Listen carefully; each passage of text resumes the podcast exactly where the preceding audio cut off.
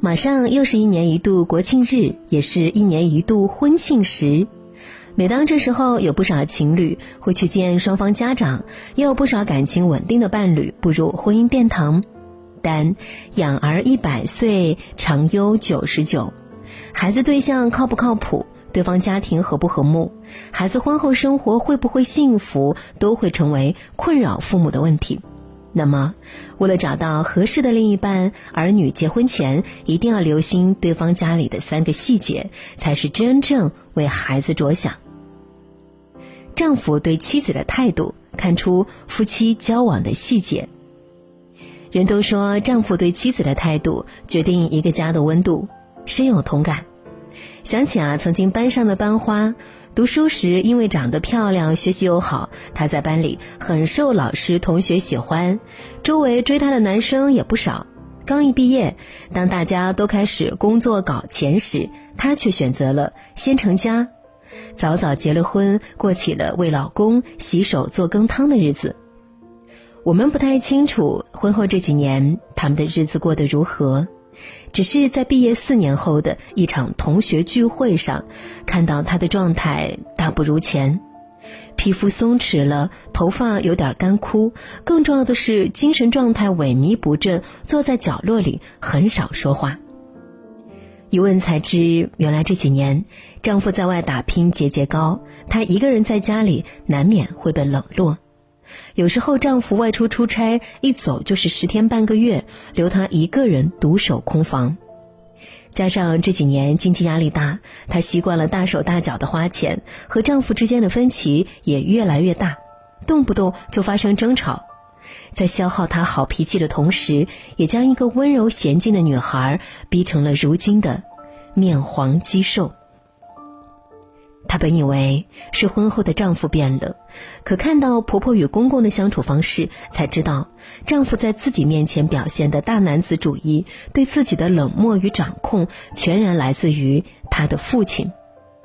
她的婆婆这一生唯唯诺诺的伺候公公，如今的她鞍前马后伺候老公，强颜欢笑。婚前的她完全忽视了老一辈婚姻生活中的相处方式。往往会重复延续在下一辈的婚姻生活中。如今虽然懊悔，但为了刚出生的孩子着想，他也只能一忍再忍。人都说娶妻要娶贤，但很少有人提及，每一个贤惠妻子的背后，必定有一个知冷知热、尊重妻子的丈夫，是在他低谷时愿意给他托底。是在他与社会脱节时，愿意给他鼓励，是彼此的体谅和互相的尊重，如此才能营造出一个虽不算美满，但至少和谐的家庭。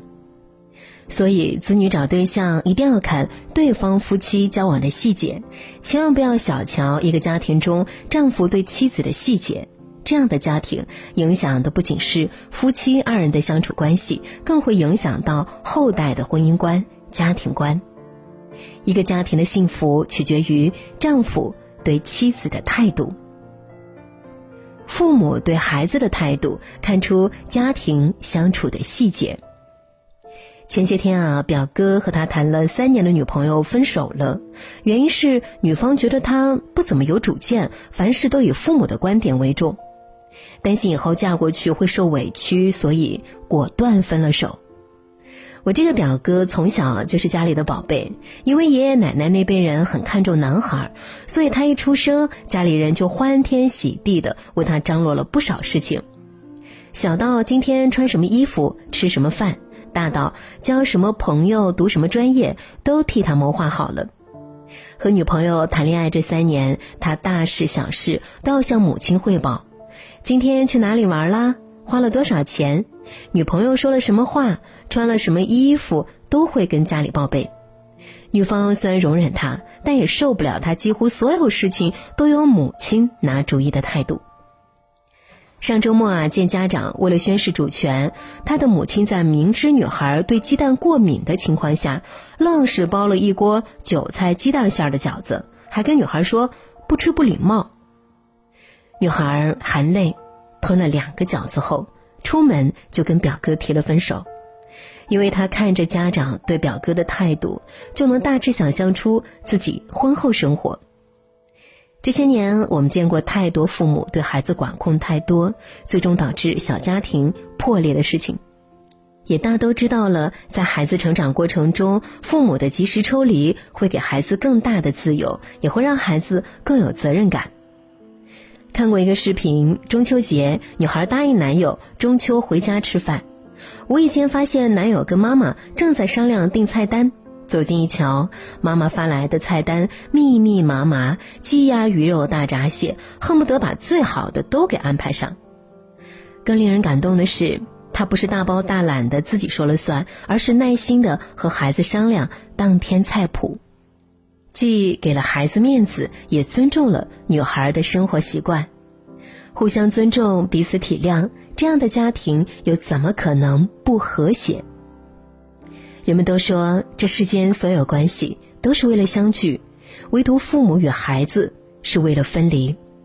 其实父母子女一场，不过是看着孩子的背影渐行渐远，不过是一点点学会放手，再亲眼看着孩子远行。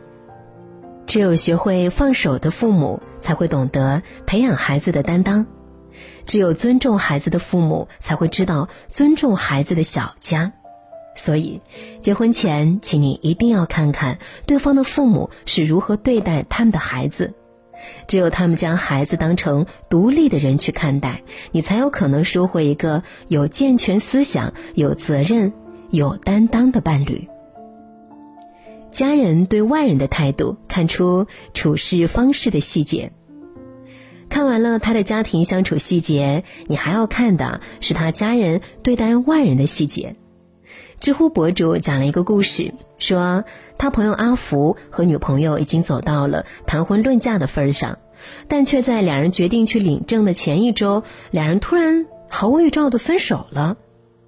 事后喝酒时才知道，说是毫无预兆，其实阿福早在半年前就对这段感情有了些不一样的看法。他承认，女朋友对自己很好，平时下班早了总会主动做饭、主动做家务。去了女孩家里几次，家里人呢也都对她很客气。直到有一次，他们相伴外出旅游，当时正值暑期，天气有点炎热。他们吃完雪糕，找了半天垃圾桶都没找到，女朋友生气般的将手中垃圾丢在地上，引来环卫阿姨的不满。没想到。这时候的女朋友突然对环卫阿姨大喊了起来，说：“她本来就是干这个活儿的，多扫几次地怎么了？”再加上前不久女孩家人一起吃饭，席间服务员不小心上错了菜，准丈母娘便喋喋不休地数落服务员，在埋怨他愚笨的同时，还要求他给整桌免单。阿福看看女朋友和家人的反应，一时间有些错愕。他不敢相信，一个会对环卫阿姨恶语相向、会对服务人员大呼小叫的人，日后真的脾气上来了，会怎样对待自己，又会怎样对待自己的家人？看着对方家人的脾气在一次次小细节中暴露出来，阿福开始重新审视这段婚姻的必要性。在他看来，家境如何并不重要，重要的是对方是否有颗善良宽容的心。他怕对方在外人面前的情绪失控，斤斤计较，会在婚后某一次出现分歧时尽数发泄在自己身上。深思再三，又同父母理智分析过后，他决定结束这段感情。我们老祖宗一直讲慎独，一个人对待外人的态度，很有可能就是他不经意间本性的流露。这也就是为什么在结婚之前一定要看对方家庭细节的原因。从对待外人的小细节中，你才能真正看出对方的品行修养，看到对方的操守德行，